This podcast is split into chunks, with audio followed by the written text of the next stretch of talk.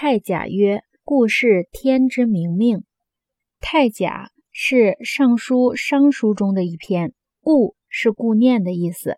是就是是的古字，这里做代词是这的意思。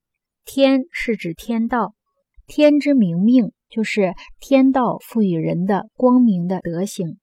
这句话的意思是，《尚书》太甲说，人应该顾念天道赋予人的光明德性。这里需要注意的是，《大学》的作者发挥了孟子的“尽天知性知天”的思想。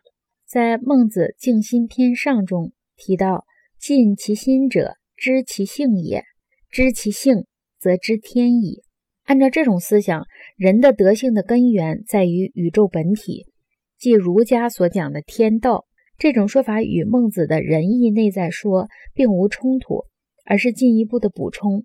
因为说德性是源于善性，这是其内在的，即内在于人性的根源；说它源于天道。这是其超越的，即超越人性的根源。